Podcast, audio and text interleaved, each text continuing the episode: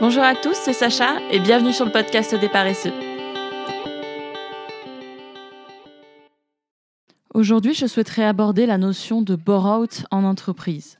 Alors, c'est un sujet qui peut paraître un peu tabou, et pourtant que beaucoup de salariés du secteur tertiaire rencontrent à un moment donné de leur carrière. Je trouve qu'on entend très souvent la notion de burn-out, que ce soit sur les réseaux sociaux ou euh, dans les livres de psychologie ou même euh, dans les actualités, mais on sous-estime encore la notion inverse, qui pourtant est tout aussi destructrice pour les salariés. J'ai découvert cette théorie dans une étude présentée par deux consultants d'affaires suisses, Peter Werder et Philip Rufflin, qui s'appelle Diagnosis Bore-out. En fait, bore-out en anglais signifie l'ennui. Je l'ai aussi vécu à de multiples reprises et des personnes de mon entourage, aussi du secteur tertiaire, ont déjà timidement avoué l'avoir vécu. Le bore-out, c'est un syndrome d'épuisement professionnel par l'ennui qui est déclenché par le manque de travail, l'ennui et par conséquent le manque de satisfaction dans le cadre professionnel. Le symptôme principal du bore-out, c'est un désintérêt total de son travail de la part de l'employé qui détruit toute perspective future pour celui-ci. À ce jour, il n'y a pas à ma connaissance des études précises du nombre de personnes touchées, ni de statistiques à propos de ce syndrome. Alors cela se retrouve principalement dans les grandes entreprises, déguisées par des postes que l'on appelle des postes au placard. Dans la plupart des cas, ce n'est pas l'employé qui a décidé lui-même de ne pas avoir d'activité, mais c'est plutôt dû à des décisions qui sont euh, dans la conjoncture de l'entreprise dans laquelle il travaille ou euh, une volonté de son management. C'est une situation où l'employé va se sentir extrêmement frustré du fait de ne pas être reconnu pour ses compétences et ses connaissances et de ce fait de ne pas contribuer au développement de son entreprise. Il va donc indirectement se sentir rejeté et donc ne pas se sentir appartenir à son organisation. Parce que la clé euh, de l'épanouissement humain, surtout dans le milieu de l'entreprise, c'est quand même un sentiment d'appartenance. On a besoin de se sentir appartenir à l'entité à laquelle on passe euh, plus de 8 heures par jour et pour laquelle on a signé un contrat de travail. À mon sens, cela peut vraiment arriver à n'importe qui parce que fondamentalement, on a tous à peu près les mêmes besoins de base. En effet, si on prend la pyramide de Maslow, le sentiment d'appartenance fait partie euh, des besoins humains. Donc sans ce sentiment, tout de suite, on va se sentir exclu. Exclu des autres employés qui, eux, ne démontrent pas de signes d'ennui ou de signes, euh, de signes de dépression. Du coup, on va se sentir très seul, isolé et subir cette situation. Alors, je l'ai vécu personnellement et je me souviens très bien de la sensation que ça fait euh, d'être entouré de ses collègues qui, eux, ne vivent clairement pas la même vie que nous au sein de l'entreprise. J'ai un souvenir très précis euh, d'un moment où j'étais assise à mon bureau et j'avais un collègue qui s'adressait directement à moi et qui m'a dit euh, Qu'est-ce que c'est compliqué à gérer l'intégralité des tâches qu'on nous donne? On me donne tellement de travail et de responsabilités, je n'arrive pas à tout assumer. Et j'ai eu un réel sentiment de panique, euh, un vrai sentiment de panique en me disant Mais euh, je n'arrive pas à suivre la course de l'entreprise, puisque moi, je n'ai pas ce souci-là. J'avais l'impression de rater la course de la vie. Clairement, c'était ça l'enjeu dans ma tête à ce moment-là. Parce que personne n'attendait de rapport de ma part. Personne n'attendait euh, que je rende quoi que ce soit. Donc je n'avais vraiment pas ce stress de euh, ne pas finir mon travail à temps puisque je n'en avais pas. Et je me souviens ne pas avoir eu le courage d'en parler parce que c'est très compliqué de dire à ses collègues qui se plaignent de leur charge de travail, ben moi en fait, euh, le management ne me donne rien à faire, malgré le fait que je puisse s'en réclamer. Car en effet, malgré les multiples requêtes auprès de mon management, je me retrouvais sans tâches à responsabilité ou des tâches à responsabilité très minimes. Je me sentais sous-exploité vraiment. Hein. Et le fait qu'on ne me donne rien, ça confirmait en moi le fait que euh, j'étais pas apte, j'étais pas apte, j'étais pas assez. Du moins, je ne me sentais pas assez. Au-delà de cet aspect-là, en fait, cette situation, elle s'accompagne aussi par un manque de compréhension et de solidarité de la part du management ou de ses collègues ou même du cercle familial, qui ne peuvent pas comprendre la détresse que l'on peut ressentir lorsqu'on est dans, dans cette situation. Donc ça va tout de suite entacher les relations professionnelles qu'on peut avoir avec ses collègues, parce que de peur de leur jugement, on va absolument cacher cette situation pour ne pas que le management ou même ses collègues se rendent compte que euh, ben on est au placard. Puisque comme on se sent pas apte, on a peur que les collègues ou même le management partagent, euh, partagent cette vérité, cette vérité qui est en nous, qui n'est pas forcément la réalité des choses, mais qui sur le moment nous paraît très vraie. En fait, on se sent imposteur. On se dit que puisque on nous donne pas de euh, tâches à responsabilité, c'est parce qu'on n'a pas les capacités et on n'a pas notre place euh, dans l'entreprise. C'est pour cela que euh, l'employé en bore-out va absolument cacher sa situation. Parce que l'employé en bore-out n'est pas paresseux. Il n'est pas paresseux. Ce n'est pas une question de paresse. Mais en fait, l'accumulation des frustrations, l'inactivité forcée, le manque de reconnaissance et le désespoir grandissant face à la situation peut entraîner l'employé à perdre les occasions de s'engager dans son travail, à exprimer ses besoins et euh, va rentrer dans un cercle vicieux. Alors moi, je peux parler de mon expérience, mais aussi de ce que j'ai pu observer au sein des différentes entreprises dans lesquelles j'ai travaillé. En tout cas, ce qui m'a le plus pesé personnellement, c'était l'incompréhension de mon entourage vis-à-vis de la situation et le lien social fragile que ça a pu créer avec mes collègues de travail.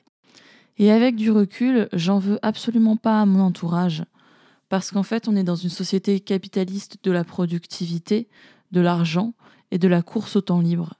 Donc, l'entourage ne peut pas forcément comprendre comment est-ce qu'on peut se plaindre d'avoir trop de temps libre, alors que d'autres ne demandent que ça. Et donc, je sais que j'ai paru paresseuse ou même ingrate aux yeux des autres, qui ne comprenaient pas en quoi avoir trop de temps libre, cela pouvait être un problème. On me disait souvent que j'avais des problèmes de riche parce que, effectivement, hein, euh, si on, se replace dans une, vision transversale, euh, quelque part, c'est un problème de riche. Hein. D'autant plus que cela s'est passé pendant la période du Covid-19 et que pendant que moi, je m'ennuyais à mourir, d'autres personnes se battaient pour garder leur emploi ou pour en trouver un autre. Donc cet isolement, en plus d'être confronté en permanence au vide de sa vie professionnelle et à son inutilité dans la société, nous met dans une grande souffrance, ce qui peut engendrer des troubles psychiques graves tels que la destruction de personnalité, la dépression ou dans certains cas même le suicide. Et tout cela sans parler peut-être des conséquences physiques que cela peut avoir. Le grignotage intempestif, le manque d'appétit, le trouble du sommeil, ou peut-être même euh, tomber dans des addictions plus sombres, telles que l'alcool ou la drogue, pour pallier le mal-être que l'on peut ressentir en soi. S'ajoute à cela la culpabilité, qui peut dans certains cas bloquer une personne dans sa spirale d'ennui. Euh, en effet, l'employé, se sentant redevable envers son entreprise, ne s'autorise pas lui-même à développer des projets personnels en dehors des tâches qui sont censées lui être attribuées. Ce qui veut dire que dans la plupart des cas, au lieu par exemple de s'adonner à une tâche personnelle comme apprendre une nouvelle langue ou faire des formations, eh bien l'employé va euh, rester en latence euh, pendant les 8 heures par jour qu'il va passer sur son lieu de travail. Et donc plus cette latence s'enrichit, plus il est difficile d'en sortir. Car comme pour tout cercle vicieux, briser le cercle est l'étape la plus compliquée en ne se sentant pas reconnu, on développe une baisse d'estime de soi et une peur de l'échec. En fait, comme l'employé n'a aucune tâche qui lui permet de se prouver à lui-même qu'il est capable et qu'il a euh, le talent et les compétences qu'il faut, en fait, la moindre tâche qu'il va entreprendre, il va développer vraiment cette peur d'échouer en se disant euh, j'ai quasiment rien à faire et les seules choses que j'ai à faire, je les rate.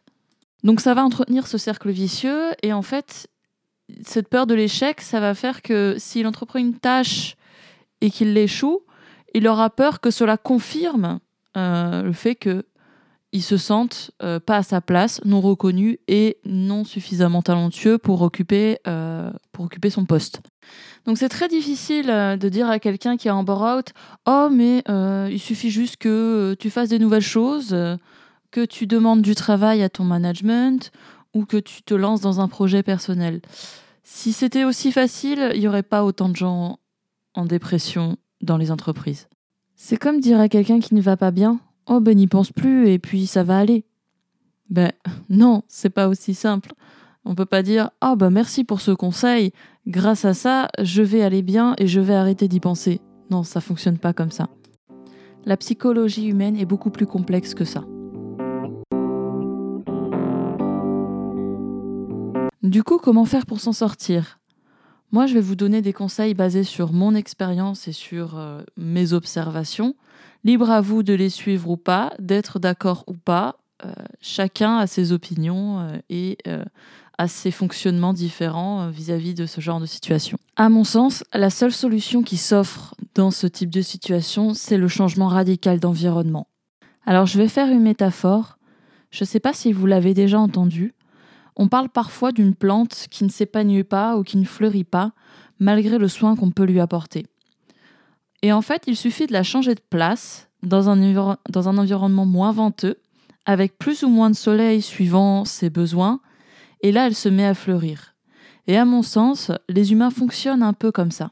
Si vous n'êtes pas épanoui dans votre équipe, eh bien vous aurez beau essayer de rentrer dans le moule, vous n'y rentrerez jamais parce que euh, tout le monde n'a pas les mêmes besoins, tout le monde ne fonctionne pas de la même façon et euh, ça sert à rien de forcer. Beaucoup de gens forcent pendant des années à être épanouis euh, dans une situation de travail, peut-être avec un salaire confortable, mais n'y parviennent jamais vraiment. Donc dans une situation de bore-out, le mieux c'est de changer de travail, de métier, d'entreprise, d'équipe, d'environnement. On peut parler de solutions de facilité, mais malheureusement, une position placard dans une entreprise, si, vous n'avez pas d'autres projets à côté qui sont personnels ou si vous n'avez pas une vision long terme, cette position ne vous mènera nulle part. Que ce soit de manière personnelle ou dans votre carrière. Il est donc important de prendre conscience de sa situation et de ne pas s'enfermer dans l'ennui. Prendre du recul, c'est essentiel et c'est salvateur. Alors en effet, ce qui peut beaucoup aider aussi à prendre ce recul, c'est de se concentrer sur son cercle privé. Une association, un sport, un groupe d'échange qui comblera ce besoin grandissant et ce vide qui s'est installé et peut peut-être vous pousser vers une réflexion de reconversion. Cependant, l'entreprise étant l'endroit où l'on passe 8 heures par jour, cela me semble, à mon sens, compliqué d'avoir cette solution, en tout cas sur du long terme. Donc il faut profiter pour se développer malgré tout, sonder quelles sont ses aspirations professionnelles réelles, ce que l'on souhaite vraiment réaliser à travers son travail, quels sont nos besoins, est-ce qu'on a besoin de travailler en équipe, est-ce qu'on a besoin d'être seul, est-ce qu'on a besoin euh, d'avoir un manager qui nous épaule ou est-ce qu'on préfère être en totale autonomie? Ce sont des choses qui vont driver euh, la décision de s'en sortir et vers quelle direction on va aller. Si l'environnement le permet, pourquoi pas exposer euh, ses positions à son supérieur hiérarchique et vaincre cette peur de parler. Parce que parfois, en en parlant, on peut se rendre compte que on n'est pas seul, on n'est pas si seul, qu'il y a parfois des gens autour de nous qui peuvent vivre la même chose, qui peuvent comprendre et euh, peut-être vous aider dans votre démarche. Un dernier mot de ma part, euh, qui est très personnel, Surtout, prenez soin de vous et euh, l'entreprise pour laquelle vous travaillez, c'est pas la vraie vie. C'est pas la vraie vie. Votre vie, c'est vous, qui vous êtes, vos besoins, l'avenir que vous souhaitez. Alors, que ce soit dans cette entreprise ou dans une autre, ne vous oubliez pas. Voilà, j'espère que ces réflexions vous ont peut-être permis, si vous vous y reconnaissez ou si vous avez des personnes dans votre entourage qui sont dans cette situation, de reconnaître un peu plus les symptômes et d'être en mesure d'aider vos proches ou de vous aider vous-même. Merci à tous, je vous souhaite que le meilleur et n'oubliez pas, prenez soin de vous-même et faites de votre mieux et tout ira bien. C'était Sacha, n'hésitez pas à vous abonner à ma chaîne pour plus de podcasts sur des sujets divers et variés. Merci à tous et surtout prenez soin de vous.